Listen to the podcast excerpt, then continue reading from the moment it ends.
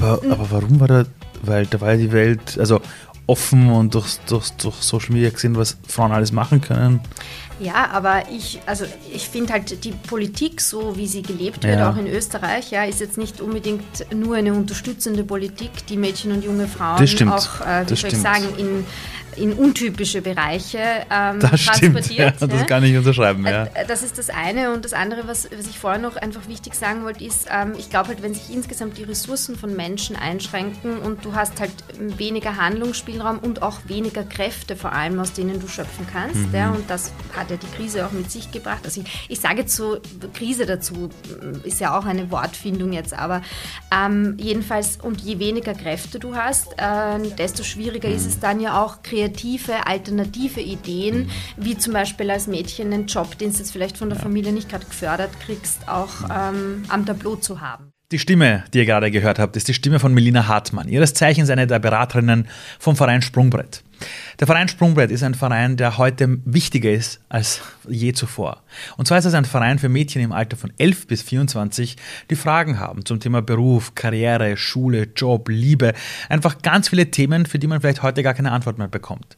Antworten, die man vorher vielleicht in der Familie bekommen hat. Ich habe mit ihr über ganz interessante Themen gesprochen, und zwar, was Mädchen wirklich wollen in dieser Welt. Aber wir haben auch einen Schwenker gemacht zum Thema Achtsamkeit und Buddhismus und sind wieder zurückgekommen auf das Gesellschaftliche, warum es eben Vereine wie Sprungbrett benötigt und was man wirklich tun kann in dieser Welt, um junge Mädchen in die Zukunft zu begleiten. Ein Interview, das sicher nicht nur für Frauen und für Mädchen interessant ist, sondern auch für mich selbst wieder mal eine große Lehrstunde des Lebens war. Und ich möchte mich im Zuge dessen auch gleich bei der österreichischen Gesundheitskasse, bei der ÖGK bedanken, die heute unser Partner ist bei dieser Folge. Der Verein Sprungbrett ist nämlich einer der Kooperationspartner der ÖGK, wenn es darum geht, bei der Kampagne Fit and Strong junge Menschen auf die Zukunft vorzubereiten. Die Kampagne Fit and Strong, die ich seit mehreren Jahren schon begleiten darf, war immer schon ein gutes Fundament für junge Menschen, die sich in der heutigen Frage, äh, in der heutigen Welt einfach die Frage stellen, wie kann ich mit meinen Problemen meinen Weg gehen? Zum Beispiel, wenn es darum geht, wenn ich quasi mentale Gesundheitsprobleme habe. Unter dem Link www.fitandstrong.at werden wir natürlich für euch verlinken, bekommt ihr alle Informationen, die ihr benötigt, wenn ihr euch denkt, die Welt da draußen ist zu laut für euch und ihr braucht Unterstützung. Vielen Dank an die ÖGK, vielen Dank an die wunderbare Melina und jetzt viel Spaß mit der neuen Folge der Ali Maloggi Show. Zuerst mal vielen Dank, weil du heute da bist. Und ich stelle jetzt mal eine Frage, wo ich sonst nicht wüsste, wen ich das quasi fragen kann. Und zwar, was wollen junge Frauen wirklich vom Leben? Ja, danke auch für die Einladung mal zuerst.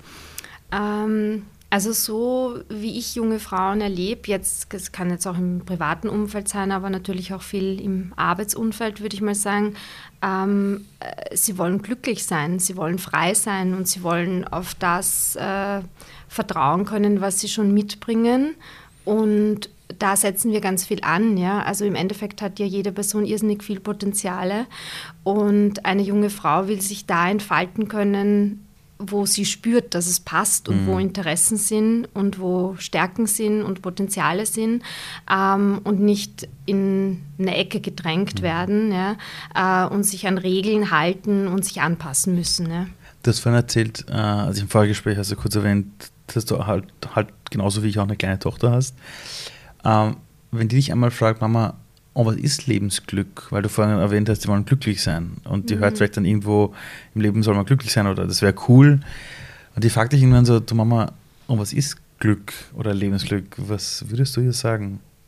Sowohl aus der professionellen Sicht, aber auch aus der Sicht einer, ja, einer Mutter. Ja, ich würde ja sagen, ähm, darin gefördert worden zu sein, also das tun zu dürfen, was du tun magst und zu spüren, dass es für dich passt, ja, und deiner Intuition auch zu folgen, ja, das würde ich als Glück beschreiben, ja, zu spüren, dass der Lebensweg, den man geht, einfach der ist, der sich für einen selber stimmig anfühlt. Also dieser innere Ruf, dass man dem einen Raum gibt. genau. Äh, ihr beim Verein Sprungbrett, ihr unterstützt ja, ihr empowert ja junge Frauen ja, und junge Mädchen. Was ist so, würdest du sagen, so die Hauptthemen, mit denen sich junge Frauen und junge Mädchen aktuell irgendwie auseinandersetzen, wo sie auch zu euch kommen? Also ein großes Hauptthema ist im Moment, und das hat viel mit der Pandemie natürlich zu tun, Mhm. seit zwei Jahren, ist äh, das Thema wie kann ich mich in dem ganzen Schulsystem zurechtfinden? Ja? Okay. Äh, wie kann ich mich orientieren in einem System, das so ein bisschen verloren gegangen ist? Ja? Wir haben ganz viel festgestellt, es hat wenig Berufsorientierung an den Schulen stattgefunden. Ganz schwieriges Thema. Ja? Die Jugendlichen haben sich irgendwie durchgewurstelt. Äh, es war viel los. Äh, auch die Pädagoginnen haben jetzt nicht das beste Blatt gehabt, sage ich jetzt mal ganz, ähm, ja, sage ich jetzt mal so dahin. Das heißt, ähm, alle haben sich neu orientieren müssen. Und die Jugendlichen tauchen jetzt auf einfach mit ähm, keiner guten Orientierung, müssen mal herausfinden, was kann ich, was will ich in meiner Zukunft. Und ähm, mache ich weiter mit einer Lehrstelle, ja, ähm, besuche ich eine weiterführende Schule. Und dazu kommen halt oft Themen, äh, die sie persönlich bewegen. Ja, und da haben die Themen in den letzten Jahren nehmen wir halt einfach auch wahr, die sind nicht leichter geworden. Ja? Also da gab es viele Einschränkungen, da gab es äh, Social Distancing, wie man so schön sagt. Ja? Ähm, es ist schwieriger teilweise zu Hause geworden. Ja? Also das ist so eine Mischung, die dann oft kommt und oft sind wir mit den Berufsthemen zuerst mal konfrontiert, konfrontiert Ah, und die psychosozialen Themen, wie man so schön sagt, die poppen mal dahinter dann auch auf. Ja, das ist unsere Um, Wahrnehmung. um bei den beruflichen Themen zu bleiben. Ich bekomme es gerade mit in der Welt der Jugend, gerade bei den Jungs. Die wollen irgendwie alle Millionär werden, die wollen traden, die sehen auf Instagram irgendwelche Leute, die schnell mit Finanzprodukten reich werden. Dann erzählt mir so ein 16-Jähriger, ja, ich werde Millionär, mache sechsstellig im Monat mit Trading-Produkten und du schaust dir den Bursch an und denkst, Alter, äh, zieh dir mal ein, ein gerades Hemd an. Äh, bekommt ihr das bei den Mädchen auch mit oder, oder, oder, oder welche Wünsche oder welche Karrierebilder im Kopf haben die? Also so wie du es gerade erzählst, ich finde eigentlich viel zu wenig. Ja? Also Mädchen offensichtlich, ich weiß jetzt nicht, ob es aus dem, oder ich kann schwer sagen, ob es aus dem beruflich, äh, aus dem familiären Umfeld auch so kommt, aber die gehen da mit einem geringeren Selbstvertrauen oft rein. Ja? Also die kommen leider nicht und sagen, äh, ich will jetzt in der Mechatronik Fuß fassen. Ja?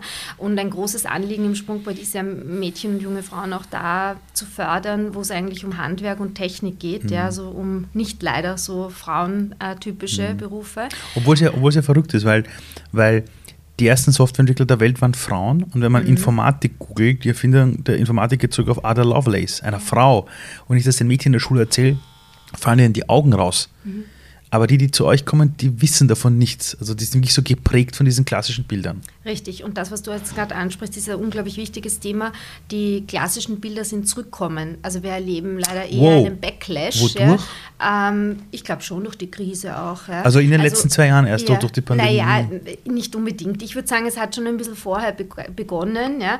aber durch diese eingeschränkten Ressourcen ja, und alles, was schwieriger geworden ist, ähm, ist es nochmal so, dass die traditionellen Berufsbilder viel eher wieder äh, Thema sind. Das kann ich leichter machen irgendwie oder da wäre ich auch eher von meiner Familie unterstützt. Ah, Aber war das vor Corona auch schon? Es war schon so. Ja, aber, aber warum war da, weil da war ja die Welt, also offen und durch, durch, durch Social Media gesehen, was Frauen alles machen können. Ja, aber ich, also ich finde halt die Politik, so wie sie gelebt wird, Ja. auch in Österreich, ja, ist jetzt nicht unbedingt nur eine unterstützende Politik, die Mädchen und junge Frauen auch, äh, wie das soll ich stimmt. sagen, in, in untypische Bereiche ähm, Das stimmt, ja, transportiert. das kann ich unterschreiben. Ja. Äh, Das ist das eine. Und das andere, was, was ich vorher noch einfach wichtig sagen wollte, ist, ähm, ich glaube halt, wenn sich insgesamt die Ressourcen von Menschen einschränken und du hast halt ähm, weniger Handlungsspielraum und auch weniger Kräfte vor allem, aus denen du schöpfen kannst. Ja, und das hat ja die Krise auch mit sich gebracht. Also ich, ich sage jetzt so, Krise dazu äh, ist ja auch eine Wortfindung jetzt, aber ähm, jedenfalls, und je weniger Kräfte du hast, äh, desto schwieriger ist es dann ja auch kreative, alternative Ideen, wie zum Beispiel als Mädchen einen Job, den du jetzt vielleicht von der Familie nicht gerade gefördert kriegst, auch ähm, am Tableau zu haben. Ja? Ich habe hab die Erfahrung gemacht, das war eben vor der Pandemie noch, da waren die Zukunftsängste der Menschen extrem stark da. Neue Jobs, Digitalisierung, die Roboter kommen. Ich habe mir immer gedacht, Leute, die Angst bringt uns Menschen alle dazu, dass wir das Spielfeld nicht mehr sehen, sondern Scheuklappen haben. Und wenn dir keiner beigebracht hat, dass du mal, sei es auf körperlicher Ebene, mentaler Ebene, mal erkennst, was wirklich ist und die Angst mal wegschiebst und erkennst, hey, stopp jetzt mal, es ist nicht so schlimm, wie du denkst, wenn du das nicht gebacken bekommst und dir keiner beibringt, du verlierst dich in der Angst. Und dann glaube ich schon, dass du zurückgehst zu alten Mustern, zum vermeintlich sicheren, was schon Genau. gelernt ist von den Eltern oder. Genau. Wow. Du setzt dich auch mit, mit dem Thema Achtsamkeit auseinander. Mhm. Ich finde ja, wir, das sieht man auf Social Media überall, Mindfulness, Bipapo, alle reden drüber, dann siehst du so ein Bild von jemandem, der irgendwo sitzt und meditiert und so ein Zeug. Und ich merke, oder ich traue mich wetten, das ist eine gewagte Aussage, ich könnte mich gerne in den Kommentaren dafür killen, ähm, 99% der Leute, die über das Thema reden, reden zwar drüber und gehen vielleicht in eine Yoga-Session, aber die halten keine Stunde mit sich selber aus. Mhm. Das ist die Erfahrung, die ich mache in der Welt, mhm. dass die Leute es gar nicht mehr aushalten, dass nichts passiert. Obwohl auch im Nichts urviel passiert. Ja. Mhm. Hast du das Gefühl, dass ein Zugang jungen Mädchen helfen könnte, wirklich in die Achtsamkeit, dass sie das Selbstbewusstsein fördern? Also ihr eigenes Selbstbewusstsein, das gefördert wird? Also auf jeden Fall. Ich glaube, prinzipiell Achtsamkeit kann jeder Person helfen, egal in mhm. welchem Lebenszyklus. Und es gibt ja ganz viel Achtsamkeit, die schon mit kleinen Kindern im Endeffekt gelebt werden kann. Also mit klein meine ich im Kleinkindalter auch. Mhm. Ja. Und ähm, was wir halt beobachten bei den Mädchen und jungen Frauen ist halt dieses Mal innehalten, mal Stopp sagen, sich einmal selber zu spüren. Ja. Das macht ja dann mal aus, dass ich sagen kann, hey, wie geht es mir eigentlich gerade? Ja, wo stehe ich und wie will ich weiter tun? Weil wenn ich nicht in, innegehalten habe, ja, ja, und mit meinem Strudel drin bleibe, dann weiß ich ja gar nicht, wohin es gehen soll, mhm. ja, wenn ich mich nie damit beschäftigt mhm. habe. Und wir leben in einer Gesellschaft, in der diese Geschwindigkeit, finde ich, jeden Einzelnen überholt. Ja. Mhm. Ähm, und so wenn wir jetzt nochmal so, weil wir vorher geredet haben über die letzten zwei Jahre oder zweieinhalb Jahre, so in diesen Strudel auch, was wir alles verarbeiten mussten, ja, womit wir alles, äh, womit wir konfrontiert waren, wie viele Herausforderungen wir waren, sind ja genauso die ähm, Jugendlichen drinnen und müssen lernen, da irgendwie Coping-Strategien äh, zu entwickeln. Mhm. Ne? Das heißt, die Achtsamkeit, ähm, dieses Innehalten gemeinsam, und da machen wir oft auch viele Körperübungen mit den Jugendlichen oh, wow.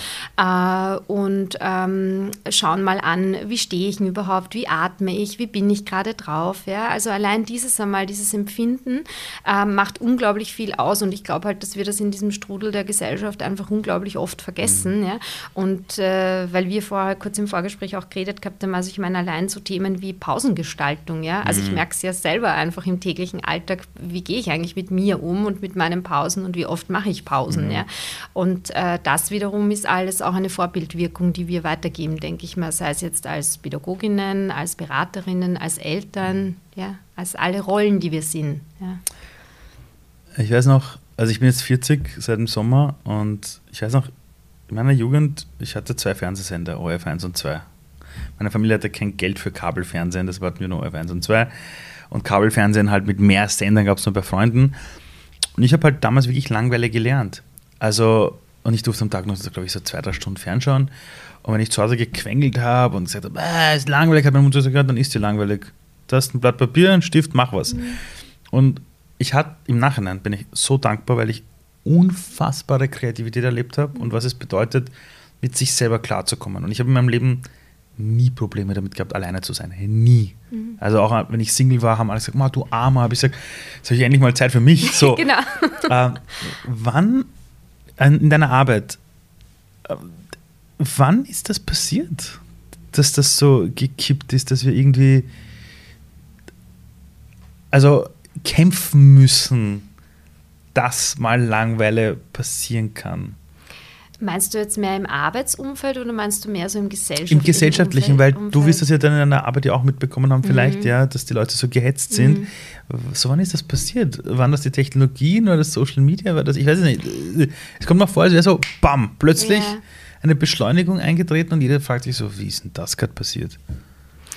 Also ich könnte es jetzt an keinem Zeitpunkt festmachen. Ich meine, das ist ja auch immer schwierig, aber ich finde, wenn du dir die, die Jahre einfach anschaust, ist halt jeden, jedes Jahr so ein Äußerl dazugekommen, ja? ja, und der Berg ist halt irgendwie gewachsen an Ablenkungen, an ebenso wie du sagst, Social Media, den ganzen Tag rennt der Computer, den ganzen Tag rennt das Handy, ja, und wir sind eigentlich in keiner Stille mehr, ja. Äh, das heißt, das hat sich total verändert und ich würde schon auch sagen, so ähm, aus der Situation mit dem Homeoffice, wie wir es halt alle gut gelernt haben. Und das ist ja mhm. auch was unglaublich Positives, mhm. ja, die, all die Flexibilität, die sich in den letzten Jahren ergeben hat. Ich finde das total genial. Äh, aber es ist auch, du bist in deinem privaten Feld gleichzeitig auch beruflich ja. ja und es gibt eine ständige Verschwimmung. Ja, und wir mhm. haben uns da ja auch mit viel Psychohygiene-Themen einfach äh, beschäftigt. Ja, wie geht es Leuten, die Familie haben eben, wie geht es mit den Kindern im Hintergrund, wie kann ich überhaupt meine Aufmerksamkeit fokussieren. Mhm.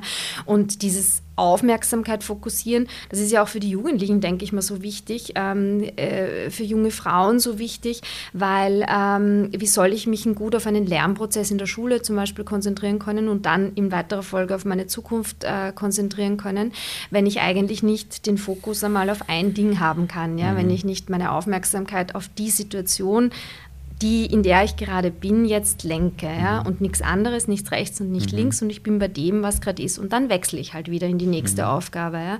Und ich finde, das ist durch all die Technologie ja, und Digitalisierung, die wir erlebt haben, vor allem in den letzten Jahren, die wirklich also wahnsinnig genial ist mhm. auch. Aber es ist vollkommen verloren gegangen. Und es ist eine große Hürde für jede einzelne Person von uns, finde ich, da immer wieder innezuhalten und zu sagen, so, jetzt schaue ich mir nicht nebenbei noch das an und schaue mal schnell im Handy nach und höre schon wieder das das piepst, wie die Nachricht mhm. kommt. Also das ist einfach eine große Herausforderung geworden. Ja. Ich habe das letztens mit einem sehr guten Bekannten, also quasi bequatscht, als Gehirnforscher und und wir kennen das mittlerweile, glaube ich, alle, das ist schon im Mainstream angekommen. Es, es gibt unseren Neokortex, wo die Logik ist und unser limbisches System, das immer ausflippt. Mhm.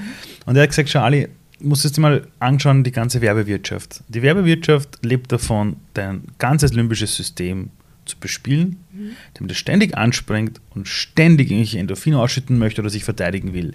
Dann hast du Social Media, wo immer blink, blink, ein Like aufgeht und alles da draußen. Es ist nicht so, dass es Angebote gibt, die toll sind oder dass du nur bespielt wirst, sondern die Dinger werden so gebaut, dass nur dein limbisches System angesprochen wird. Mhm. Und es wird dadurch automatisch trainiert, dass es mhm. immer mehr anspringt. Und wenn du dir nicht am Anfang dessen bewusst bist und bewusst die Pausen reinbringst, dann hast du gar keine Chance. Und je länger der Tag dauert, umso müder du wirst, umso mehr dein Energiespeicher untergehen, hängst du in diesem Endlos-Scrollen drunter. Und früher hat man immer gesagt, ja, die Jugendlichen und die Erwachsenen, hey, ich weiß nicht, so wie es dir geht. Richtig. Ich sitze dann auch auf der Couch um 21 Uhr und habe dabei so ein befreiendes Gefühl. So, oh, endlich, ja. Und dann hasse ich mich am nächsten Tag dafür. Mhm. Und das ist bei Erwachsenen doch genauso. Mhm.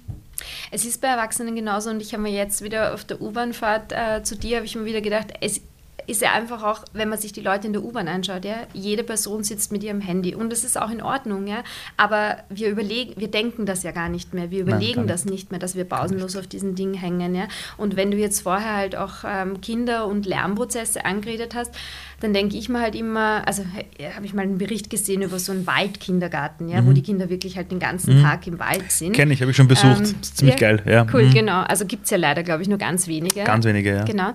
Aber ähm, so, ich habe dieses Holz von mir und dann überlege ich mir, was ich eigentlich mit diesem Holz alles machen mhm. kann. Ja. Und so wie du es gerade eben auch richtig angesprochen hast mit dem limbischen System und einfach die Anregung durch all diese Geräte, mhm. Geräte da habe ich vorgefertigte Programme, mhm. ja, die, die äh, schweben vor mir runter. Ja. Da brauche ich nicht mehr viel tun tun, da brauche ich meine Kreativität nicht irgendwie erwecken. Mhm. Ja. Und ich finde, da geht eigentlich grundlegend was schief. Ja. Mhm. Also, äh, und da sind wir als Erwachsene im Endeffekt, also wir sage ich jetzt, aber äh, das, da haben wir auch eine Vorbildwirkung mhm. und ähm, die geht ja dann eigentlich grundlegend ja. schief, ne? so wie du auch sagst. Ich meine, äh, ich kriege dann Stress am Abend, weil ich mir denke, oh Gott, ich muss noch die zehn Nachrichten beantworten ja, unbedingt, weil man darf sich ja keine eineinhalb Tage Zeit lassen, um die Nachricht zu beantworten. Also und darin bildet sich auch gut die Geschwindigkeit wieder ab. Mhm. Ja? Und die kriegen die Jugendlichen mit. Ich habe ich hab vor sechs Jahren hab ich gesagt, ich beantworte E-Mails nur mehr dann, wenn ich will. Da haben mhm. alle in meinem Team gesagt, du spinnst, das geht nicht. Da habe ich gesagt, schau, bei E-Mails ist es so, wenn jemand deine Adresse kennt, stell dir vor, jemand kennt deine Adresse und der kommt mhm. einfach an die Tür und klopft an und sagt, hallo, da bin ich, ich, ich muss Ihnen was sagen. Da wirst du auch hingehen und sagen, jetzt geh, mach da bitte einen Termin aus. Nur weil du vor der Tür stehst, rede ich jetzt nicht mit dir. Und der würde auch nicht sagen, Entschuldigung, jetzt stehe ich seit zehn Minuten da, wo ist meine Antwort?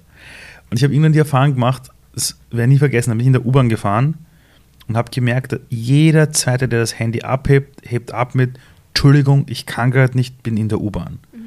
Und ich denke mal, wir sind eine Entschuldigungsgesellschaft geworden. Dann heb doch nicht ab. Äh, äh, stell dir vor, ja. du hast dir die Beine gebrochen oder ja. keine Ahnung, deine Frau ist ja. hochschwanger und du fährst ins Spital.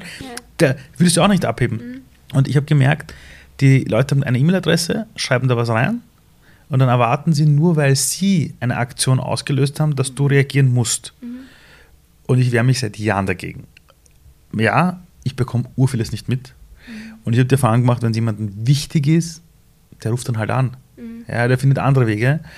Und ich, und ich habe auch vor zehn Jahren ungefähr habe ich einen Fernseher eliminiert bei mir zu Hause. Bei mir gibt es keine Nachrichten mehr. Ja, die Leute sagen immer zu mir, ja, aber wie informierst du dich? Sag ich, wenn es wichtig ist, erfahre ich es von allen anderen.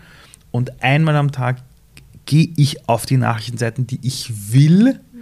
für ein Zeitfenster von 15 Minuten, screene alles und wenn es wichtig ist, speichere ich es mal ab, um zu lesen. Mhm. Braucht unfassbar viel Selbstdisziplin, also wirklich eigene Disziplin. Ja. Nur der Schlaf ist besser geworden, meine Reaktionsfähigkeit ist besser geworden mhm. und ich bin glücklicher. Mhm. Nur das hat mir kein Mensch beigebracht. Das war bei mir nur, weil ich Depressionen fast schon hatte. Das war vor sieben Jahren hatte ich unfassbare Depressionen, so richtigen Weltschmerz und auch Scheiße und boah, und ich hatte so zerdrückt und die Nachricht, bis einer gesagt hat, es ist deine Entscheidung, auf was du reagierst. Und was mich interessiert ist, wenn Jugendliche zu euch kommen, du hast vorher gesagt, der erste Einstieg ist immer der berufliche Einstieg. Oft, genau. So, was ist so neben der Orientierung, die sie benötigen, wo du gesagt hast, berufliche Orientierung, was ist so das Hauptding, wo du merkst, wenn wir uns um das nicht kümmern würden, würde das später, der, wenn sie erwachsen sind oder in der Arbeitswelt sind, würde das die schlimmsten Auswirkungen haben. Gibt es mhm. irgendeinen Hebel, wo du sagst, wir merken einfach, auf das müssen wir uns konzentrieren? Also ich würde mal sagen, der erste Hebel in der Beratung ist eigentlich der, voll da zu sein und zuzuhören. Das ist okay. echt das, wo, wo, ich einfach immer wieder die Erfahrung habe, das kennen die Jugendlichen nicht. Die sind so dankbar, dass, ja, dass jemand mal, zuhört. Ja, dass einfach mal Leute, hört ihr ja alle zu? Ja. Zuhören, nicht um zu antworten, sondern um zu verstehen. Ja. Also wirklich dieses gemeinsam sein und äh, mit voller Aufmerksamkeit mal bei der Person zu sein, die mir da gegenüber sitzt und ähm, dann einfach mal erzählen zu können, was beschäftigt mich denn da jetzt. Ja? Wow. Und das sind einfach voll oft schon psychische Belastungen, äh, die Jugendliche mit sich mhm. bringen. Mhm. Ähm, also ich meine, das kann jetzt mal eine Schlafstörung sein, das mhm. kann eben, so wie du es gerade angesprochen hast, eine depressive Verstimmung mhm. sein, das kann aber auch mal ein Liebeskummer sein oder eine Frage zur Sexualität? Mhm. also alles, wo man vielleicht jetzt mit bester mhm. Freundin oder Elternteilen jetzt nicht Ab so welchem gut. Alter kommen die? Ab elf Jahren können sie äh, kommen, wow. genau. Bis zu? Bis zu 25, ja, okay. ja genau. Okay. Also es kommt ein bisschen auf die Projekte im Sprungbrett okay. halt an. Wir haben ja viele, aber ähm, ähm, in dem Bereich, wo ich halt arbeite, da mhm. kannst du prinzipiell ab elf kommen. Mhm. Ist eher selten. Ja. Aber also da kommen dann schon die Eltern, oder? Ähm, also die Eltern kommen dann und sagen, da, da ist mein Kind und ja, genau. Oft okay. rufen Elternteile an, genau, okay. und rufen halt zum Beispiel für ein Mädchen mal an und sagen, okay, da gibt es vielleicht ein Schulproblem oder meine Tochter hat sich sehr zurückgezogen, ich mhm. möchte mal mit ihr vorbeikommen. Je jünger, desto mehr brauchen sie die Klar. Begleitung, klarerweise. Aber wir versuchen dann auch, dass sich das halt schnell wieder löst, unter Anführungszeichen. Also wir machen schon mal ein Erstgespräch, wo, die, wo der jeweilige ähm, Begleitperson auch mal dabei ist, aber schauen dann auch, dass wir natürlich auch gleichzeitig die Bindung kriegen und im Erstgespräch dann ähm, äh, nur am Anfang eine Viertelstunde oder am Schluss oder so mit dem mhm. Elternteil reden und mhm. dann allein, weil sonst kriegst du auch den Bindungsaufbau ich nicht. Grad, ja. ja genau, das funktioniert klar. einfach zu dritt viel schwieriger.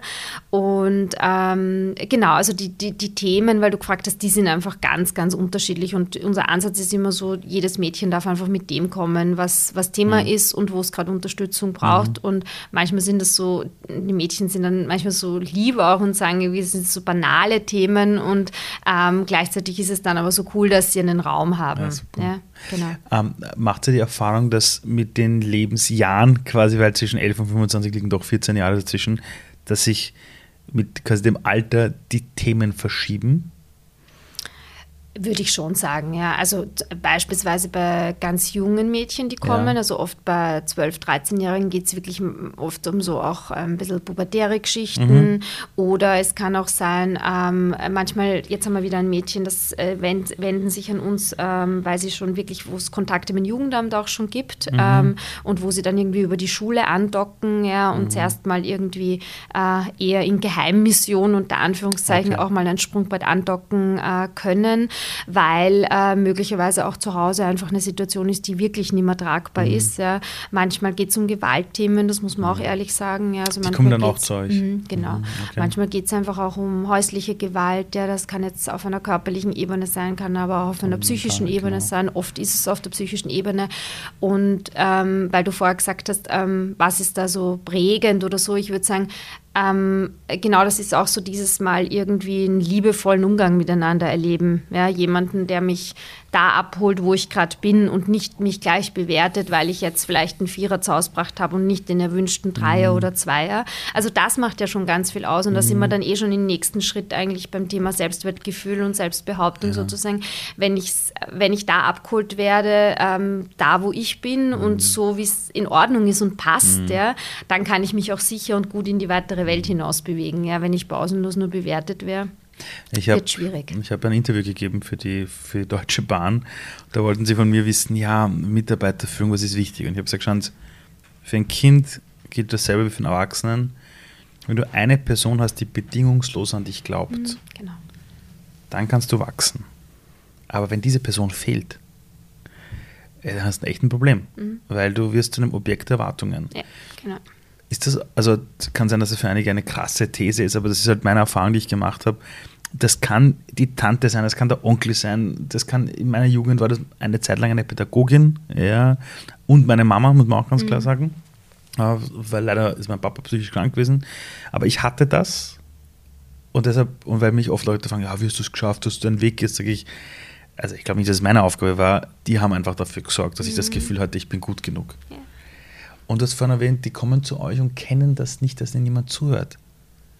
Ich meine, äh, ganz blöde Frage jetzt, ja, ich will jetzt nicht so einer werden, der sagt, früher war alles besser, aber, aber ist das auch dem geschuldet? Weil, ich, also ich sehe es von den Studien, zu Hause sind in Familien die Zeit, die Familien miteinander reden, wäre jetzt der Lockdown nicht gewesen. Mhm. Das ist ja de facto nicht mehr existent. Und bei mhm. mir war es wirklich noch so, dass wir wirklich am Abend gesessen sind und wirklich gemeinsam gegessen haben. Und dann haben wir uns gemeinsam Knight Rider angeschaut oder Baywatch oder irgend sowas als Familie. Das ist weg, oder? Mhm. Diese gemeinsame Zeit nach Family. Ich finde, es ist weggebrochen, ja, zum Teil. Ähm, oder es wird zu wenig gefördert, könnte man ja auch sagen. Ich würde jetzt mal sagen, es gibt, man kann ja im Familiären auch viel fördern. Man muss halt wieder Rituale auch reinbringen. Ja, ja. Also wenn wir beim Thema sind, so wie du es gerade erzählt hast, eben Abendessen oder dann auch eine Serie gemeinsam schauen äh, wenn, wenn, Mädchen zu uns kommen, weil wir machen ja Schulworkshops auch, also mhm. Mädchen aus Schulklassen kommen und äh, eben zum Thema Selbstbehauptung zum Beispiel oder auch ähm, Sexualpädagogik. Mhm. Ja. Und wir machen so Türöffner in der Früh und fragen die Mädels halt, ja, was habt ihr denn heute gefrühstückt? Nix so quasi, ja. Also mm. es gibt mhm. ein, kein Frühstück, ja, ja. oder ähm, mal schnell das Red Bull am Weg getrunken oder mm. so, ja, wo ich mir dann auch denke, puh, also wenn ich jetzt ähm, äh, mit meiner Tochter, wenn sie in ein paar Jahren in die Schule geht und wir schaffen es dann nicht mehr in der Früh miteinander zu frühstücken, dann werde ich irgendwie auch schwer wissen, was gerade los ist oder so, ja, ja oder wie es ihr gerade geht oder so. Also und Rituale sind ja nicht nur Essensrituale, sondern Rituale sind ja auch, so wie du gesagt hast, was Nettes, was Spaß macht miteinander, ja, ich gehe raus miteinander, ich spiele ein Spiel miteinander, ja, von mir aus auch ein Computerspiel in der heutigen ja, Zeit. Ja. es ist ja auch vollkommen in Ordnung. Ich schaue mir eine Serie an, mhm. ja, ich erzähle über Freunde, was auch immer. Also all das, ähm, finde ich, hat sich überholt. Ja. Mhm. Und ähm, wenn dazu kommen schon auch, finde ich, also gesellschaftliche Systeme, wo sehr viel in Richtung Reichen werden reicher, die Armen werden ärmer. Ja, ja. Also genau. das ist ja auch nicht besser geworden, so eine Spaltung auch, die da passiert. Und je weniger Ressourcen auch Familien haben, denke ich mal, desto mehr müssen Elternteile auch arbeiten ne? und desto weniger Zeit haben sie für die Kinder. Also mhm. ich meine, das ist ein, halt ein Prozess, der sich ergibt. Und wenn mhm. du nicht in großen Familiensystemen lebst, wo es daneben vielleicht eine Großmutter gibt, ja. wo es eine Tante gibt, die das in irgendeiner Art und Weise kompensiert auch, dann bleiben natürlich Jugendliche oftmals auf der Strecke. Und ich finde, dann kann man auch nicht erwarten, dass die Pädagogik pädagogischen Systeme alles mhm. übernehmen. Das soll ja auch nicht Ziel der Sache sein. Ja? Wenn dein Kind irgendwann in der Schule dann so ein, irgendwann im Unterricht, haben die dann zum Beispiel so etwas wie, geht's nach Hause, schaut euch an, welche Jobs eure Eltern machen und dann kommt und erzählt es der Klasse. Mhm. Und deine Tochter kommt zu dir und sagt, Mama, was machst du eigentlich beruflich? Was würdest du ihr erklären, was du tust? Also ich würde zu ihr sagen, ähm, ich bin in einer Beratungsstelle, wo Mädchen, junge Frauen kommen dürfen, die Fragen haben zu ihrem Erwachsenwerden und ich versuche sie darin zu unterstützen, äh, dass sie gut in ihre Zukunft gehen können.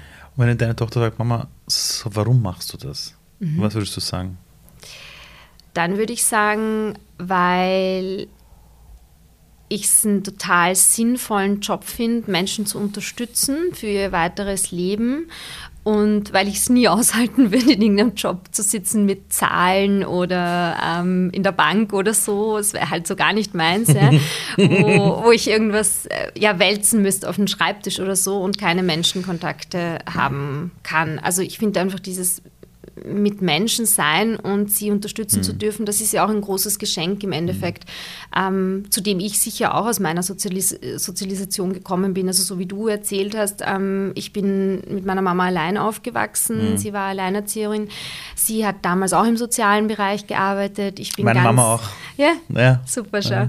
Äh, ich bin ganz früh zum Beispiel zu den Künstlern in Gucking mitgegangen, auf die Psychiatrie Aha. damals und habe irgendwie schon einfach dieses Anderssein mitgekriegt. Ja. Aber Wie alt warst du da?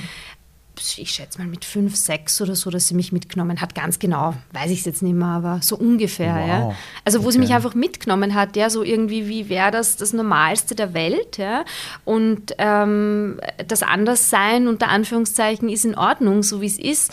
Und ich glaube einfach, dass das so eine unglaublich große Akzeptanz in mir ausgelöst hat, ja, allen Menschen gegenüber und allen Wesen gegenüber auch quasi. Und ähm, dass das sicher so ein bisschen auch diese Entwicklung mhm. in diese dieses soziale Feld, psychosoziale Feld halt mitbestimmt hat. Ja. Wann hast du aber dann gewusst, ich möchte in diesem Bereich wirklich arbeiten? Mhm.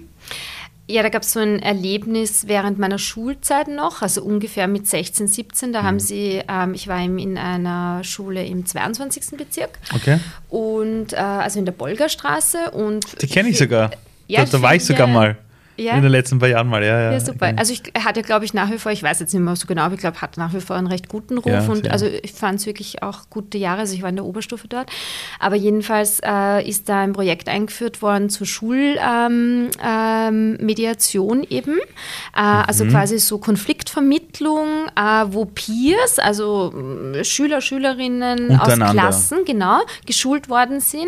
Äh, damals über den Stadtschulrat auch. Und Ach, die haben vermittelt quasi Also wenn es dann zu Schulkonflikten kam, wenn es zu Klassenkonflikten kam, wenn zwei Leute irgendwie Probleme miteinander gehabt haben, dann durften wir sozusagen wirklich auch mit ein bisschen Mediationstools, die wir damals ähm, gelernt haben, ein selbststärkendes System. Richtig, ja. Wow. Also wie es ja ideal ist ja, im Sinne das, dieser das, vier Konzepte. Das ist, das, ist, das ist wie aus einem Bilderbuch. Genau, genau. Okay, und das hat funktioniert? Das hat eben funktioniert. Also ich meine, es war jetzt nicht so der Riesenzulauf, aber es hat gut funktioniert. Die Leute, die, also die Schüler, Schülerinnen, denen es taugt hat, Kollegen, Kolleginnen, die sind kommen und ich glaube, das hat mich schon auch sehr geprägt. Also so im Sinne dieser ähm, Erfahrung auch, hey, das macht Spaß, ähm, mit anderen Menschen zu mhm. arbeiten und auch unter Anführungszeichen beraten zu dürfen. Nur ganz kurz für die ja. Leute, die jetzt nicht wissen, was eine Mediation ist, das ist de ja. facto ganz blöd gesprochen, zwei streiten und du vermittelst. Genau. So, genau. und ihr habt das damals so gemacht, in der Schule gab es einen Streit zwischen Schüler und Schülerinnen und andere Schüler und Schülerinnen haben diese Rolle übernommen, zu vermitteln.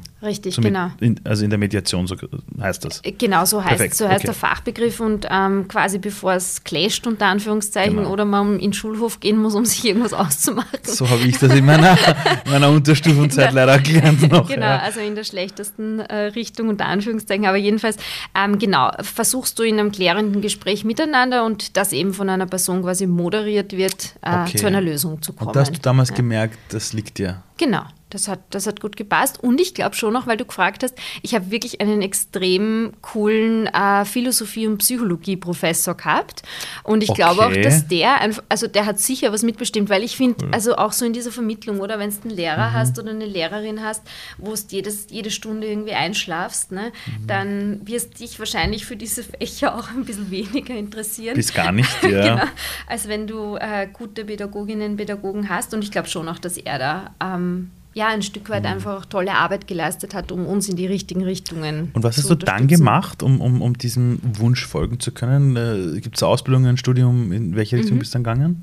Also ich habe dann äh, nach, äh, nach der Schule Psychologie studiert. Wow. Stimmt das, dass man bei Psychologie so viel Statistik hat und so viel ja, Mathe? Ja. Äh, alle erzählen wie so, sie wollen was so mit Menschen machen, aber shit, das sind die ganzen ja, Zahlen. Und das war erzählt, dass du jetzt nicht so der Zahlenfan bin. Genau. Ah, gut, viel Statistik, okay, ja. gut. Na, wirklich viel Statistik. Okay. Aber ich meine, ich denke, das wirst du in jedem Studium haben. Du hast ja, Dinge, ja. wo du dich durchwursteln musst irgendwie und andere Dinge, die liegen okay. da halt mehr. Äh, und die Statistik ist primär schon viel im ersten Abschnitt. Und das okay. hat man dann und die Leute mal rauszufiltern, die vielleicht nicht wollen. Okay. Umständen, okay, genau, also das genau. Psychologie studiert. Und dann? Mhm, genau. Und dann habe ich ähm, die Ausbildung zur klinischen Gesundheitspsychologin noch gemacht. Also das kann man nach dem Psychologiestudium mhm. quasi noch machen. Da geht es dann vor allem darum, noch äh, viele Praxisseminare zu machen und auch viel Praxis zu sammeln. Also da musst du einen Haufen an mhm. Praxisstunden nachweisen, damit du dann halt quasi auch äh, dich klinische und Gesundheitspsychologin bezeichnen darfst. Ja. Mhm. Genau. Und dann beruflich? Genau, ähm, ich bin dann, äh, also gestartet habe ich jetzt in der, also damals in der beruflichen Reha, also das heißt Rehabilitation für Menschen nach Arbeitsunfällen, aber eben auch viel mit psychischen Erkrankungen. Mhm. Und nebenbei habe ich dann begonnen, in der Krisenintervention zu arbeiten, also in der mobilen Krisenintervention. Das heißt? Ähm, das heißt, ähm, alles, was Krise ist, sprich Menschen zu unterstützen, die ganz plötzlich jemanden bei einem Autounfall verloren haben, die, oh. äh, wo sich ein Angehöriger suizidiert hat, also das Leben genommen hat, ähm, wo jemand plötzlich erkrankt ist oder auch wo es um einen Krankheitsprozess geht, wo klar ist, ähm, es geht in Richtung Tod. Tod ja. Ja. Also alles, was Krise ist. Ja, der Begriff ist ja da sehr weit. Ja. Mhm. Und ähm, genau, und diese mobilen, mobile Krisenintervention in Niederösterreich, die funktioniert halt quasi so, dass du dann zu Familien hinfährst, ähm, wirst mhm. äh, über ein Notrufsystem halt angerufen mhm. und schaust halt dann, also klassisch, wenn es jetzt um einen Verkehrsunfall geht oder so, dass du möglichst schnell halt bei der jeweiligen Familie dann 24 bist. Stunden erreichbar, oder wie? Ja, genau, das waren äh, damals 24-Stunden-Dienste. Du konntest auch 12-Stunden-Dienste machen, genau, aber prinzipiell 24. Ich habe eine, ja. hab eine Frage. Ähm, das ist ja ein Job, das ist ja nicht so wie, ich weiß es nicht, wenn du jetzt Vorträge hältst und du machst deinen Job, wird es mindestens einen geben, der klatscht und sagt, geil was, war lustig, pipapo. Der Job war ja damals einer, du, jeder Einsatz war ja etwas, wo du sagst, das war nicht jetzt emotional schön. Also du mhm. bist ja nur zu Dingen geholt worden, wo man gesagt hat, oh shit, da braucht man dich jetzt. Warum macht man das? Ich würde sagen, das macht man wenn man auch einen guten Zugang zum Tod hat. Also mhm. so ironisch das jetzt klingt, aber. Ja, das kann ich gut ähm, nachvollziehen, ja. Ich bin einfach mit einer buddhistischen Mama groß geworden und das war gut, weil ähm, einfach diesen Zugang zum Tod immer zu haben. Ja? Also unser Leben ist endlich, das ist halt so. Ja, ja? Und manche ja. Menschen ähm, sterben hoffentlich später und werden sehr alt ja. und äh, dürfen ein langes Leben genießen und andere Menschen leben leider kürzer oder kriegen halt mhm. halt auch Krankheiten. Ja? Und ähm, genau, und ich finde, das macht den Zugang zur Krisenintervention leichter, weil wenn man sich mit dem, also das klingt so doof, ja, wenn man jetzt sagt leichter, aber es geht ja darum, das auch so zu akzeptieren, weil wenn ich das akzeptieren kann, dann kann ich auch die Leute besser besser mhm. unterstützen. Und ich bin mir selber auch bewusst, äh, dass ich sie in dieser Situation vielleicht dann auch besser tragen kann. Ja? Und ich finde auch, dass die Krisenintervention einfach wahnsinnig, ein, ein wahnsinnig guter Lehrmeister ist natürlich. Mhm. Ja. Aber so, wenn du sagst leichter, meinst du wahrscheinlich damit, wenn man einfach den Tod ins Leben integriert? Ja, genau. Weil also, ich habe wirklich das Gefühl, dass die Leute manchmal über den Tod einfach, also die, die tun den irgendwie so weg, so, mhm. den gibt es nicht. Mhm. Und ich denke mir so, hä? Mhm. Ab dem Tag, wo du geboren wirst, äh, beginnt diese Uhr zu laufen und, und, und ich sage immer den Leuten, allein an diese Deadline zu denken, ist für mich mir die größte Inspiration. Mhm. Also wenn du das, also ich finde, wenn du den Tod ins Leben integrierst, brauchst du keine Motivation zum Leben. Mhm. Wir haben ja aktuell so auf, im, im Internet da draußen so die Menschen, die alle motiviert werden wollen. Ich denke mal, für was brauchst du Motivation? Hey, du, du, du bist am Leben, du hast irgendwie Glück gehabt, dass du die da gegen was weiß ich, wie Spermien durchgesetzt hast. Ja, jetzt bist du am Leben und so. Und jetzt leb. Mhm. Ähm, aber sag mal so, du hast gesagt, deine Mama hat einen buddhistischen Zugang. Mhm. Ich habe mir mal ein Buch gekauft. Das heißt, es ist sogar irgendwo dein Büro, das heißt Buddhismus für Dummies weil ich verstehen wollte, Dalai Lama und das Ganze. und ich habe das vieles damals begonnen zu lesen. Ich habe es nicht fertig gelesen, muss ich ganz ehrlich zugeben. Ähm, was ist für dich so die Kernkompetenz? also die Kernaussage des Ganzen, weil du vorher eben gesagt hast, du bist mit einer buddhistischen Mutter aufgewachsen mhm. und hast aber das Ganze im Kontext vom Tod ins Spiel gebracht. Welche Kernaussage aus dem Buddhismus sprichst du gerade an oder, oder welche, welchen Bereich? Naja, ich würde sagen, eh so wie du es gerade gut angesprochen hast, diese unglaubliche Dankbarkeit und Wertschätzung dem täglichen gegenüber. Ja, und das kann die kleine Blume sein, die ich am ja. Straßenrand gerade entdecke, weil ich sie ja. bewusst wahrnehme. Ja. ja. das heißt, es geht ganz viel um Bewusstsein und ähm, diese Endlichkeit auch immer mit mir zu tragen. Ja? Mhm. Also ähm, so mit meiner Tochter denke ich mir oft, und das ist auch was unglaublich Berührendes, ich will es schaffen, jeden Tag dankbar zu sein, dass sie mhm. da ist, mhm. weil so traurig das jetzt klingt, aber ich weiß ja nicht, ob sie es am nächsten Tag noch ist. Ja? Genau so denke ich auch. Ja. Das ist total furchtbar, wenn man das so sagt und so wie du vorher auch mal erzählt hast, dann schauen dich die Leute irgendwie an und sagen, wieso, bist du jetzt gestört oder so? Ja. Von, von was redest du? Wieso redest du negativ? Ja? Und ich sage, das ist ja nicht negativ. Ja? Das ist genau ähm, irgendwie diese Essenz zu spüren. Ähm, wie rede ich miteinander? Wie bin ich miteinander? Versuche ich halt mein Bestes. Das heißt jetzt nicht, dass ich nie schreie oder so. Ja? Das ist ja, wir sind alle nur Menschen. Entschuldig, also, entschuldig, entschuldig. Also wir sind alle nur Menschen, aber ich kann halt mein Bestmögliches tun. Ja. Und ähm, der Buddhismus geht ja ganz viel auch davon aus, dass ich so ein Altruismus leben kann ja, ja, und auch viel eben im Endeffekt für andere da bin. Jetzt nicht mhm. im Sinne einer Selbstaufgabe, Nein, weil das bringt nicht. auch niemandem mhm. was. Ja. Also in der Krisenintervention gibt es äh, immer auch so dieses, äh, diesen Begriff von ähm, Selbstschutz vor Fremdschutz, weil wenn ich mhm. in der mhm. Grube drin liege, kann ich niemanden mehr rausziehen. Mhm. Ja, das macht keinen Sinn. Aber ja, diese, dieses unglaubliche Wertschätzen auch. Und das ist ja auch wieder was, eh so wie du es gerade gesagt hast, ähm, was wir den Jugendlichen auch mitgeben können. Ja? Ich meine, wir leben hier eigentlich in einer Wohlstandsgesellschaft. Das ist unfassbar. Ähm, es ist, alle, es ist für alles gesorgt. Genau, es ist, wir haben eigentlich, also eigentlich, wir haben ein cooles Sozialsystem, ja, mhm. und es wird viel getragen und ähm, man kann, wenn man sozusagen auch die die richtigen Menschen hat, die einen guiden, kann man gut seinen Weg gehen. Ja? Mhm.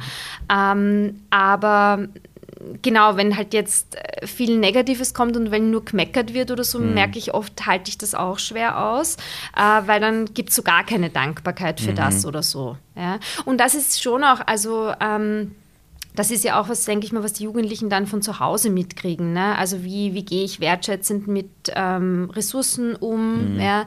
Ähm, wie, also bin ich dankbar für das, was ich äh, habe an Schulsystem, dass mhm. ich da hingehen darf, dass ich was lernen kann, auch wenn es jetzt nicht so immer der coolste, optimalste mhm. Ort ist, brauchen wir eh nicht reden. Ne?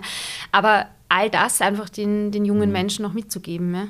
Ich, ich versuche jungen Leuten auch mal mitzugeben, dass es niemals die Ressourcen sind, an denen du scheiterst, weil so was ich immer höre, wir haben kein Geld, wir haben das nicht, sondern es ist dieses, wie gehst du mit dem, was du hast, um? Mhm. Also, also sehr oft, wenn ich in so Schulen geholt werde, dann, dann heißt es immer, ja, reden Sie mit den Jugendlichen, die sind nicht motiviert, sage ich, ganz ehrlich, kann ich bitte zum Elternsprechtag kommen und mit den Eltern reden? Ich muss nicht mit den Kindern arbeiten. Mhm. Ja, die, an, an einem Jugendlichen muss nicht arbeiten, das passt schon. Und es ist wirklich, also ich habe ich hab mal etwas gesagt das war wirklich bei einem Elternabend, habe ich den Eltern gesagt, wissen Sie, jammern äh, ist eine Entscheidung. Ich habe ihnen gesagt, Zukunftsangst ist eine Entscheidung. Mhm. Bei den Kindern nicht. Die kriegen das von ihnen mit. Ja? Und ich habe es während Corona mitbekommen. Ich hatte mit Jugendlichen zu tun, die hatten nichts. Aber die Eltern haben immer einen positiven Blick gehabt. Mhm. Schau, wir haben uns, wir haben Dinge, wir haben genug zum Essen, zum Trinken. Drei Häuser weiter gab es eine Familie, die hatten alles, Dachterrasse, was weiß ich, was alles. Es war eine Katastrophe. Mhm. Die Kinder, Zukunftsängste, dieses, jenes. Dann redest du mit den Eltern, denkst, na gut, da, da kannst du dich ja gleich, Entschuldigung, da, da kannst du dich ja gleich wieder einsperren. ähm, wie schaffst du es, für dich den Humor nicht zu verlieren? Weil ich, ich habe für mich herausgefunden, Humor ist so die letzte Bastion. Mhm. Die, die darf nie fallen. Ja. Ja, wie, wie machst du das für dich? Das, weil die Menschen kommen zu dir und du bist so diese, eben, du bist so die Person, zu der kommen sie und bei euch, bei eurem Verein auch, bekommt man das Empowerment. Das heißt, bei euch kann jetzt keiner sitzen, der denen sagt, du hast recht, alles hinüber. Wie machst du das? Hast du manchmal so Phasen, wo du sagst, ich muss jetzt funktionieren? Wie ein, ein irgendein Profifußballer oder Profifußballerin, die sagt, Finale Champions League, jetzt muss ich funktionieren. Mhm. Wie machst du es für dich selber, damit du dich selber nicht verlierst darin? Und egal, was gerade zu Hause abgegangen ist, was du für Probleme hast, also trotzdem das machen kannst. Wie tust du das? Ich würde sagen, verschiedene Faktoren, ähm, äh, weil wir gerade die Dankbarkeit gehabt haben. Ich ja. glaube, es ist einer der Motivatoren für Humor und glücklich sein und einfach auch positiv in den Tag reingehen, ja, ja weil ich mir einfach oft denke, äh, ja, die Probleme, die dann sind, das sind so kleine Probleme, aber mhm. im Endeffekt, ich habe ein sicheres Zuhause, so wie du gesagt hast, mhm. ich habe ein Essen, äh, uns geht es als Familie halbwegs gut, ich habe einen sicheren Job, ja, so. Also äh, mhm. da, das sind die mhm. Faktoren, die, finde ich, dann ja auch den eigenen Alltag mitbestimmen. Dann würde ich aber im Sprungboard einfach auch sagen, es ist wirklich so ein großartiges Team, es sind so viele unterschiedliche Frauen dort und ähm, wir versuchen uns, so schwierig die Situation ist, ja, und gerade mhm. irgendwie in den letzten zwei Jahren war sie jetzt auch mit allen Veränderungen nicht gerade die easieste. Glaube ich sofort, ja. Genau. Aber irgendwie so dieses Gegenseitige, ähm, das macht so viel aus, sich gegenseitig immer wieder auch zu empowern als Team und auch Spaß miteinander zu haben und das reinzubringen. Das finde ich halt auch in den Teams eine große Aufgabe natürlich. Mhm. Ja. Ähm, und auch, ähm, ich finde die Jugendlichen, also die bringen ja ganz viel eigentlich an Humor und Jugendlichsein und Freude, bringen ja die Mädels mit. Ja? ja. Das heißt, wenn man sich da ein bisschen was auch rüberholen kann und abschaut, dann hat man eigentlich diese Energie wieder. Mhm. Ja? Also ich glaube, das ist so, es sind so die verschiedenen Faktoren, mhm. wo ich es mir raushole, würde ich sagen. Ja? Wie schafft ihr es, dass sich die Jugendlichen öffnen? Ich kriege uroft so diese Info immer, ja, wenn man die Jugendlichen fragt, wie ihr Tag war, was sie benötigen, sagen die immer, ja, passt eh. Dann ziehen sie sich zurück, schauen ihre Handys oder ziehen sich mit den Mädels oder Freunden irgendwie zurück und das war's. Mhm. Wie schafft ihr es, dass die euch vertrauen? Naja, ähm, also Sprungbrett ist prinzipiell mal ein reines Frauenteam. Ja. Das, glaube ich, ist was sicher Wichtiges auch für ja. unsere Arbeit. Ähm, für die jungen Frauen heißt das auch, ich komme da in einen Frauenraum, da gibt es nur Frauen, da kann ich mich sicher fühlen. Mhm. Ja. Äh, und gleichzeitig aber auch so ähm, wirklich einmal dieses Spüren, da ist jemand, die hört mir mal offen zu, die hört mir nicht wertend zu, ja? weil niemand von uns, äh, also wenn es jetzt als Beraterin dem Mädchen gegenüber sitzt, sagst du nicht irgendwie, na, aber sie ist jetzt super oder na, das ist total schlecht, ja? oder na, das, das gefällt mir aber jetzt überhaupt nicht. Ja? Also das heißt, du ah. nimmst dich ja in deiner Haltung vollkommen zurück. Ja? Also das, so sollte auch Beratung mhm. ausschauen, mhm. ja? dass du jetzt nicht wertest, beurteilst, sagst, was gut oder schlecht ist. Ja? Äh, das heißt, du nimmst das Mädchen einfach mal so an, wie es genau heute bei dir sitzt und da ist, ja? mit mehr oder weniger Problemen, guten Noten, schlechten Noten, was mhm. auch immer. Ja? Und ich glaube, dass das äh, in diesem eben, wie kann ich mich öffnen und wie bin ich dann da und wie viel erzähle ich der Melina eigentlich gerade, mhm. ganz viel ausmacht. Ja. Und, und, und kurz bevor sie sich bei euch melden, warum glaubst du, bekommen sie die Hürde hin, sich überhaupt bei euch zu melden? Weil mhm. sehr oft ist es ja gut, wenn die Dinge sehr unterschwellig sind, wenn, wenn man nicht versucht, äh, den Mädels irgendwie das Bild zu geben, du musst jetzt so und so sein. Und ich frage mich oft, weil ich habe immer über euch unfassbar gutes, wirklich gutes, äh, also da draußen feedbackmäßig total weiter. gute Sachen gehört, wirklich gute, ja. Und ich habe euch ja damals über Watcher Do vor jetzt, im Vorgespräch haben wir darüber gequatscht, vor zehn Jahren kennengelernt und ihr seid mhm. unfassbar gewachsen.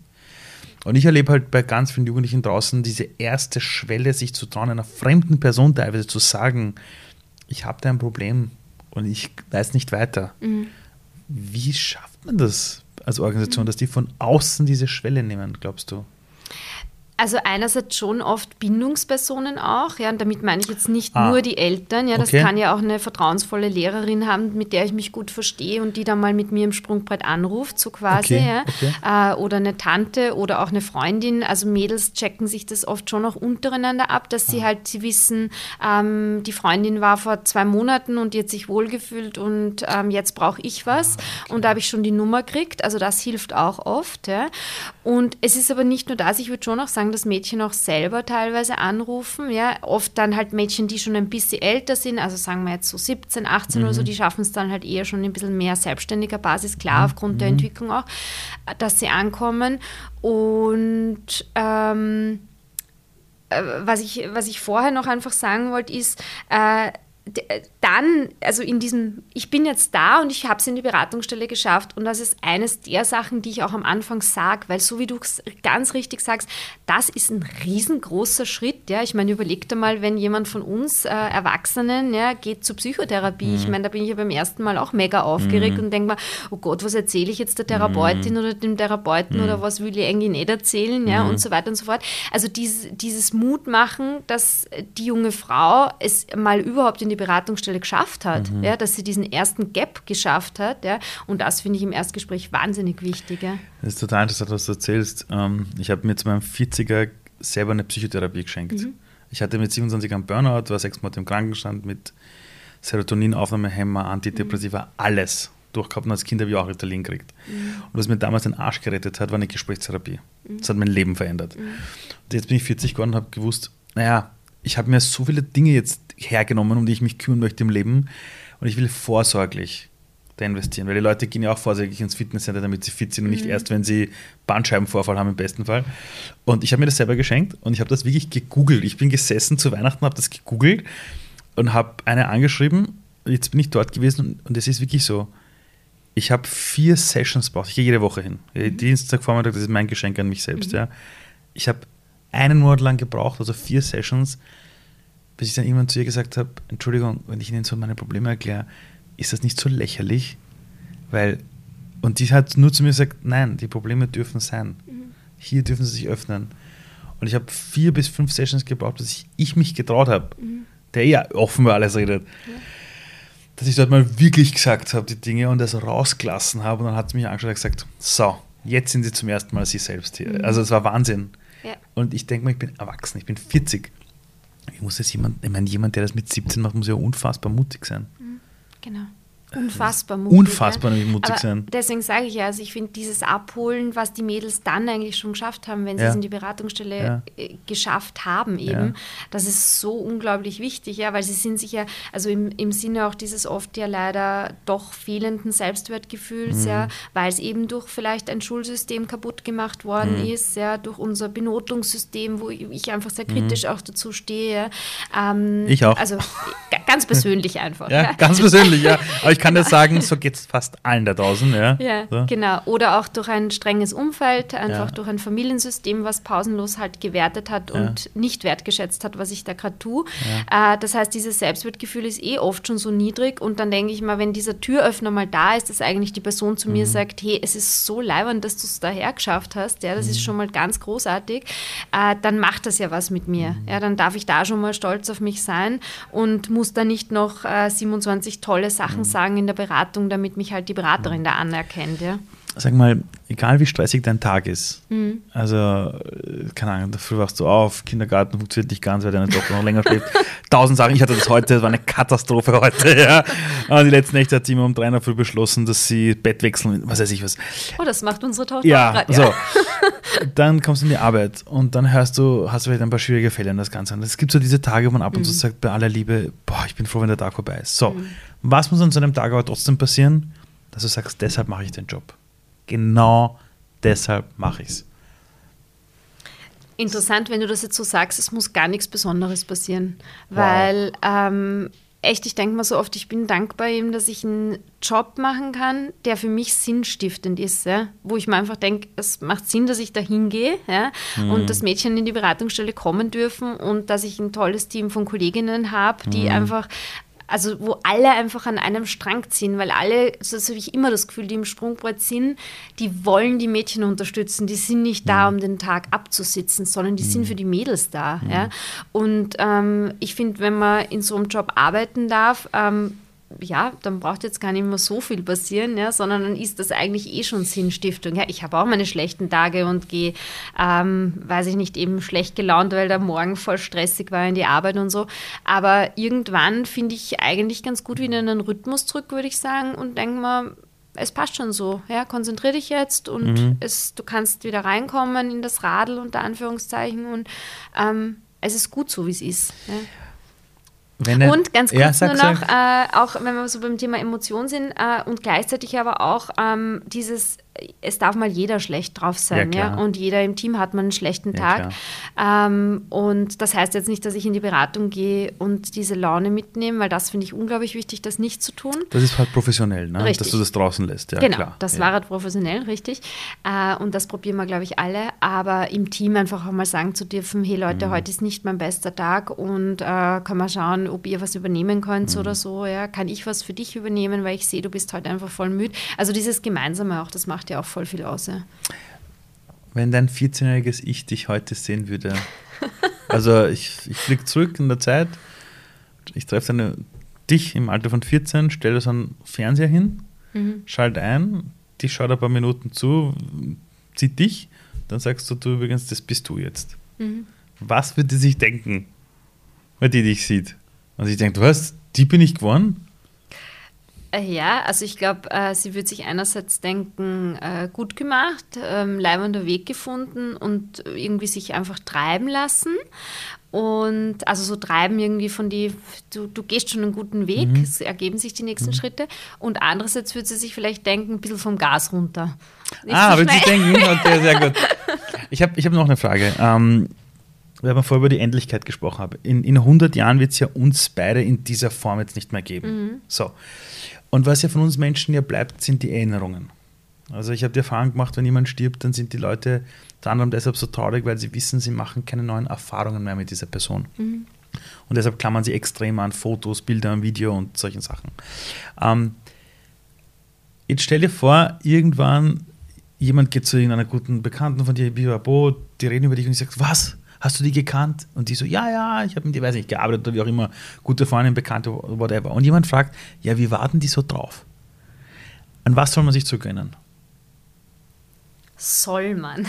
ja, also, oder, oder, oder, oder andersrum, so wenn du nicht im Zimmer bist, so welche sind die Dinge, wo du sagst, das wäre cool, wenn, wenn du nicht im Raum bist, diese Dinge von dir weiter existieren oder weiter, weitergetragen werden? Mm, ich würde sagen, so für andere da zu sein eben. Also das ist einfach so ein Lebensgrundsatz, den ich unglaublich wichtig finde, dass man halt mhm. halt versucht, gerade für die Menschen, die ähm, im Arbeitskontext, aber vor allem natürlich im familiären Kontext einen berühren, also wo man verbunden ist, mhm. dass da einfach auch diese Verbundenheit gefördert wird. Das finde ich unglaublich wichtig und das hätte ich gern, dass das auch irgendwie, also dass das weitergetragen wird. Das hätte mhm. ich gern in der gesamten Gesellschaft, ehrlich gesagt. Mhm, daran arbeiten wir, ja. Wenn wir beim Thema Krieg sind, unter Anführungszeichen auch, ne? Äh, wo es dann in, genau in die andere Richtung geht. Aber und ich würde sagen, ähm, so dieses ein bisschen Gesamtüberblick behalten. Also es zu schaffen, äh, dass man nicht so, wie soll ich das jetzt sagen, die, die kleine Ameise sieht, sondern immer irgendwie ein bisschen über den Tellerrand schauen kann. Mhm. Äh, weil, also Buddhismus zum Beispiel geht auch von Ursache-Wirkung aus. Ne? Das heißt, jeder Schritt, den du tust, wird in irgendeiner Art und Weise eine genau. Konsequenz haben. Ne? Und genau. wenn ich jetzt halt nur egoistisch drauf bin und mir denke, so, aber das mache ich jetzt, weil ich bin heute mies gut oder sonst sonst irgendwie drauf, ja, dann hat das in irgendeiner Art und Weise Konsequenzen auf andere Personen. Das heißt, das wäre auch super cool, wenn ähm, Menschen halt öfter reflektieren, wie sie in den Tag hineingehen und da geht es oft ganz mhm. viel um Kommunikation. Ja. Mhm. Und da denke ich mal halt immer, das ist so ein Leitsatz. Äh, ich versuche möglichst achtsam halt zu mhm. kommunizieren, so gut es halt uns allen gelingt, mhm. Eh klar, äh, ohne jetzt jemanden zu beleidigen, zu bewerten, so. Ja? Mhm. Und das ist dann, glaube ich, schon ganz viel, was ihm gegenüber mhm. was ausmacht. Ja. Was hättest du dir als Kind oder jetzt im Nachhinein, wenn du an deine Jugend denkst, gibt es irgendeine Sache, wo du denkst, ich hätte mir gewünscht, dass mir das einer früher gesagt hätte? Keine Ahnung, ich hätte mal mit 16 schon gewusst, genau das jetzt schon wissen, zu wissen, was ich weiß. Gibt es da irgendwas, wo du denkst, verdammt nochmal, das hätte ich gerne früher schon gewusst?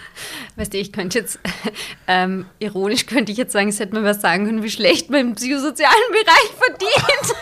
das ist aber auch die Sinnfrage. Das ist aber auch die Sinnfrage. Das ist aber auch die Sinnfrage. Genau. Ähm, Nein, eigentlich jetzt fällt mir jetzt ehrlich gesagt nichts Konkretes ein mhm. oder so, was ich sonst. Wegen der Bezahlung, also meine eigene Mama war Sozialarbeiterin, wirklich bis zu ihrem Tod auch. Ja. Und ich habe mir zu gesagt, aber du Mama, da wirst du nicht rein. Ich sagte, ja, aber deshalb mache ich es auch nicht. Nein, eh nicht. Also, also, also ich, ich, ich, ich habe hab wirklich von ihr gelernt, was Reichtum bedeutet. Und das ist halt, also wenn du halbwegs genug Einkommen hast zum Essen, zum Schlafen, zum Trinken, dass dann Urlaub, also dass das Leben gut ausgeht, Richtig. dann siehst du Reichtum nicht mehr dort im Finanziellen, ja, also gar nicht. Ja, und genau. deshalb ist auch so schön, weil es gibt schon viele Leute, die zu mir sagen, ja, hätte ich das gewusst, hätte ich das gewusst, hätte ich das gewusst und du hast einen unfassbar harmonischen Zugang zu deinem Weg und du mhm. sagst, es passt alles. Ja. Ist es eigentlich das, was es im Leben geht? Dass es eigentlich dann irgendwann einfach, dass man sagt, es passt eh? Naja, da würde ich jetzt differenzieren. Ne? Es gibt irgendwie so, du könnt, könntest jetzt was bagatellisieren und irgendwie alles einfach so hinnehmen, weil es dich äh, unter Anführungszeichen auf die faule Haut legst. Und sagst, ne? ist eh wurscht, ich kann eh- nichts ändern. Na, ja, okay, okay. Also ich würde da nochmal differenzieren, das kann ja auch gefährlich sein, ne? indem du irgendwie was verdrängst ja, und dir denkst, Ja, ähm, es ist alles in Ordnung, aber in Wirklichkeit passt es vielleicht in meiner Beziehung nicht mehr oder passt es in meinem Arbeitssystem nicht mehr. Ne? Ähm, äh, ich glaube, dann geht es in die falsche Richtung, weil dann wird Mhm. es halt auch ähm, auf einer psychischen Ebene dann woanders rauskommen, also oft auch durch psychosomatische Reaktionen, Es die uns dann der Körper zeigt. Mhm, Richtig, genau. Ähm, und äh, auf der anderen Seite kann ich aber natürlich in die Richtung gehen, dass ich eben sage, okay, äh, so wie ich mich bisher entwickelt habe, bin ich zufrieden und ich stehe zu mir so, wie ich bin. Ne? Und dann finde ich sie am positiven Weg. Ne? Und dann, das ist ja auch oft was, also wenn wir mit Mädels arbeiten, äh, die haben ja total viel geleistet. Ja? Die haben extrem viel in ihrem Leben schon geschafft. Ja? Also jetzt ähm, eine, ein geflüchtetes Mädchen zum Beispiel aktuell in der Beratung ähm, kam aus Pakistan, ist jetzt ungefähr zweieinhalb Jahre her oder so, spricht fließend Deutsch. Ja? Wow, wow. Ähm, ist aber ist Schulsprecherin sogar, also einfach wirklich Hm. auch ähm, total gut drauf, ja? ähm, sowohl auf der sozialen als auch finde ich wirklich auf so der intellektuellen Leistungsebene und ist irgendwie komplett unzufrieden mit sich, ja, weil sie eigentlich nicht so genau weiß, in welche Richtung es gehen soll und ähm, wie sie weiter tun soll, halt jetzt auch nach dem Pflichtschulsystem und so weiter. Ist übrigens auch extrem mit dem Leistungssystem hier konfrontiert, weil sie sagt, s- also seitdem sie hier ist, ihr fehlt eigentlich diese Leichtigkeit im Alltag, die sie, also so blöd das jetzt klingt, weil Pakistan war nicht das ideale Zuhause ganz sicher, aber sie sagt, ihr fehlt diese Leichtigkeit. Hier muss sie immer nur leisten. Das hat mich extrem zum Nachdenken gebracht. Das ist so berührend für mich, ja, weil ich mir einfach denke, es stimmt auf eine Art und Weise, ja, weil die Jugendlichen so viel leisten müssen, ja. Das heißt, wenn man ihnen dann mal aufzeigt, was hast du eigentlich schon alles geschafft, ja, du hast mit der schwierigen familiären Situation, was weiß ich, es hat eine Krankheit gegeben, ja, du musstest dich durch irgendwas durchkämpfen, ja, äh, du hast vielleicht einen Elternteil verloren, ja, du hast eine Fluchtgeschichte hinter dir, was auch immer, ja, äh, du hast relativ gute Noten, auch wenn es jetzt keine Einser sind, vollkommen wurscht, wurscht. ja, auch für die Zukunft, ja. Ähm, also das heißt, all das auch ähm, wertzuschätzen und äh, als positiv zu sehen und da kommt dann oft so ein, ah, wirklich, findest du? Die, Leute, die, Leute, die Menschen vergessen oft, wie groß sie sind. Ja, genau. Ich sage den Jugendlichen immer, Leute, ihr müsst nicht erst jemand werden. Ihr seid es längst schon. Genau. Also diesen Spiegel hinhalten. Und wenn wir dann auch mal kurz nur zum Thema von vorher zurückkommen, wo es halt auch um die Berufswahl geht, Mhm. wenn ich natürlich mir diesen Spiegel immer nur kritisch gegenüber halte, ne, wie soll ich es denn dann in, zum Beispiel als Frau auch in einen naturwissenschaftlichen, handwerklichen, technischen Beruf schaffen, wo die Hürde noch mal viel höher ist. Ja? Da muss ich ja zuerst mal zu mir stehen und sagen, hey, das ist vollkommen in Ordnung, so wie ich es bis jetzt gemacht habe. Und es ist gut und ich bin gut, so wie ich bin. Ja? Wenn ich das nicht gehört habe, wenn ich das nicht internalisieren konnte, dann schaffe ich das natürlich nicht, so einen Sprung zu machen, unter Anführungszeichen. Deswegen, also Sprungbrett heißt ja auch Ja, so, ja, genau. wir mit den Mädchen springen wollen, unter Anführungszeichen. Aber jedenfalls, äh, oder das Sprungbrett zum Leben, ja. Und äh, ich finde, diese Selbstschätzung und dass du Mhm. das dann von außen hörst, das macht so unglaublich viel aus. Ja? Und wenn wir jetzt bei unseren Töchtern zum Beispiel sind, dann denke ich mir, also ich finde, wenn man, wenn man nur diese unter Anführungszeichen Wutze Kleinigkeit geschafft haben, ihnen genau das mitzugeben, dann haben wir 99 Prozent erreicht. Das sehe ich Ja, genauso. Also, Ähm, das heißt, ihr seid da für die Mädchen zwischen 11 und 25. Das heißt, falls jetzt gerade irgendjemand zuhört und selber das Gefühl hat, äh, ich will zu euch oder jemand anderen kennt, von dem man das Gefühl hat, hey, das wäre genau das Richtige, kann man sich jederzeit bei euch melden. richtig. Liebe Leute, das sind lauter Menschen dort, die genauso drauf sind wie die lieben Melina. Und am Ende eines noch. Ähm, Gibt es einen Gedanken, den du allen 8 Milliarden Menschen mitgeben willst? Einen Gedanken. Und das kann sein, keine Ahnung, sch- schaut besser war in Ernährung. Kann alles sein, ja. Gibt es einen Gedanken, wo du denkst, das wäre urcool, wenn einfach jeder auf der Welt einmal nur drüber nachdenkt? Wurscht, ob drei Jahre alt oder 93 oder 130. Also der Gedanke, der mich im Leben immer sehr beschäftigt, ist aus dem Hamsterrad mal aussteigen. Damit meine ich aus der Spirale aussteigen und in so eine Vogelperspektive reingehen. Und das kann man in jeder kleinsten Sekunde seines Lebens tun, wenn man in einem Gespräch ist mit einer anderen Person, wenn man unterwegs ist allein. Ja.